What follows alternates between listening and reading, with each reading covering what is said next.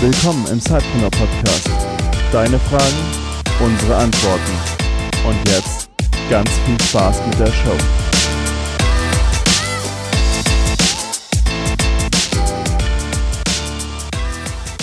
Willkommen bei Frag Sidepreneur und wir sitzen hier wieder zu zweit, Felix und ich. Und uns hat die Frage von Michaela erreicht und Michaela hat gefragt, wie unterscheide ich eine Durchstrecke bei einer Selbstständigkeit davon, dass mein Geschäftsmodell als solches äh, vielleicht überhaupt gar nicht tragbar ist. Mhm. Sprich, gerade wenn man als Selbstständiger startet, hat man ja doch oftmals erstmal so vielleicht auch eine Anlaufphase, wo, wo sich das Ganze etablieren muss, wo man Kundenstamm vielleicht aufbauen muss. Ähm, aber wo, wann und wie weiß ich dann, äh, ob das vielleicht gar nicht tragfähig ist mhm. und wo ist der Unterschied? Genau, ich glaube, es ist eine wichtige Frage für viele da draußen, weitermachen oder, das Ding einstampfen. Äh, egal auch was es ist. Und meiner Erfahrung nach ist es so, dass man eigentlich zu lange an schlechten Ideen festhält.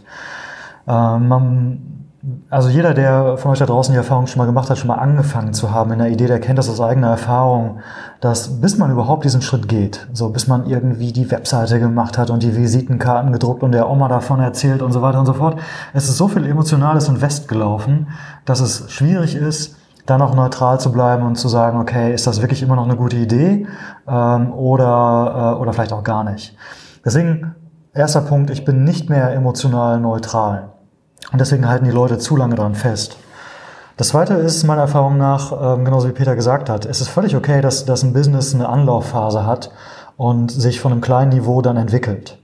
Aber das ist auch genau der Punkt, das muss sich entwickeln. Wenn ihr alles richtig gemacht habt, also eure Annahmen auch nicht die falschen so sind, sondern die Leute sind da und die kaufen aber trotzdem nicht, dann liegt auch irgendwie da irgendwas im Argen. Also dann differenziert ihr euch nicht zu sehr. Das heißt, die Leute haben keinen Anreiz, Einreiz von etwas Bestehendem dann zu euch zu wechseln oder überhaupt irgendeine Handlung durchzuführen, irgendwie dich zu engagieren oder dein Training, dein Coaching zu machen, sonst irgendwas, wenn du einfach nicht genug Wert bringst. Und so hart würde ich das wirklich auch sagen. Also die Frage ist, bringst du Wert? Löst du ein Problem? Löst du Schmerz?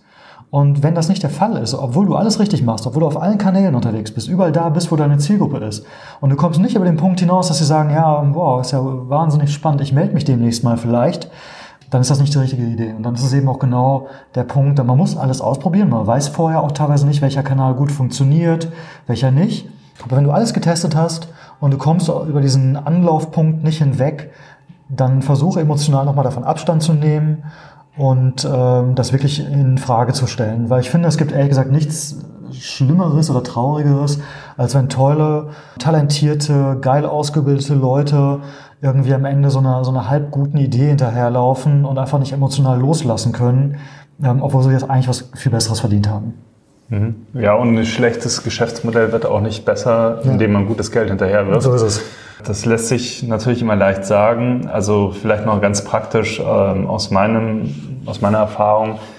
Äh, als ich zum Beispiel mit Facebook Advertising, also Performance Marketing via Facebook angefangen habe, ähm, das als Dienstleistung anzubieten, als Freelancer war es am Anfang sehr, sehr schwierig, weil der Markt auch einfach noch nicht so war, weit war zu sagen, okay, erstmal die Werbeform an sich und zweitens auch der, dieser Performance-Gedanke. Es ging noch sehr, sehr viel auch über reines Branding, ähm, Bannerschaltungen. Äh, da hat man dann nach Impressionen gemessen, aber nicht nach Klicks und die auch nicht durchgemessen. Also so überspitzt gesagt. Natürlich großen Firmen haben das gemacht. Und meine Zielgruppe damals waren ähm, kleinere und mittelständische Unternehmen. Die haben sich sehr schwer damit getan am Anfang. Jetzt hätte ich natürlich sagen können, okay, ich lasse das, ähm, weil es hat keinen Markt.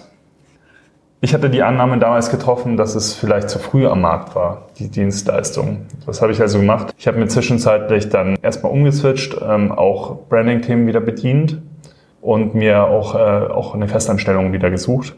Zu dem Zeitpunkt war ich als reiner Freelancer unterwegs, habe dieses Thema aber nebenberuflich weiterverfolgt, war aber nicht sofort von den Einnahmen abhängig. Das heißt, heute mache ich das immer noch nebenberuflich und das Inzwischen ist es eher so, dass ich sage, okay, ich muss Kunden ablehnen, weil ich das eben noch nur nebenberuflich machen möchte und auch nur eine begrenzte Zeit neben sidepreneur.de und meinem Hauptberuf habe, das zu machen. Äh, aber es ist äh, ein relevanter Einnahmenskanal, den ich bei Belieben auch ähm, ausbauen könnte. Was ich damit sagen will, Es ist gar nicht so einfach, äh, wie deine Frage auch äh, suggeriert, zu entscheiden, halte ich zu lange an der Idee fest oder bin ich zum Beispiel zu früh am Markt. Aber es spielt in dem Fall auch nicht so die Rolle, weil wenn ich auch zu früh am Markt bin, gibt es da noch keinen Markt. Also muss ich mir überlegen, kann ich das Geschäftsmodell drehen? Kann ich das anderweitig erstmal überbrücken, so, eine, so wirklich eine längere Durststrecke? Und äh, dann äh, das Ganze vielleicht anders nochmal angehen und äh, anders verkaufen. Genau, ich würde ganz gerne auch noch eine Anekdote hinzufügen, um das vielleicht auch noch ein bisschen konkreter auch zu machen, auch aus einer eigenen Erfahrung. Bei mir war es, wer das vier Stunden Startup gelesen hat, weiß das, ähm, dass ich äh, als erstes Side-Business ein, ein, ein Training angeboten habe, ein, ein Eco-Fahrtraining, so ein Spritspartraining. Und es war gerade so die Zeit, äh, Spritpreise waren durch die Decke gegangen, es gab kein anderes Thema mehr. Und das Training hat funktioniert, das Produkt war richtig geil, äh, es hat Spaß gemacht, die Leute, die es gemacht haben, waren begeistert, äh, haben mega viel Sprit gespart, waren schneller unterwegs. Super Produkt, wirklich richtig cool. Das Problem war bei mir nur, ich habe gedacht, wow, das Produkt ist so gut, ich differenziere mich. Ähm, aber wenn ich dann mit Leuten gesprochen habe, die dafür Geld bezahlen sollten.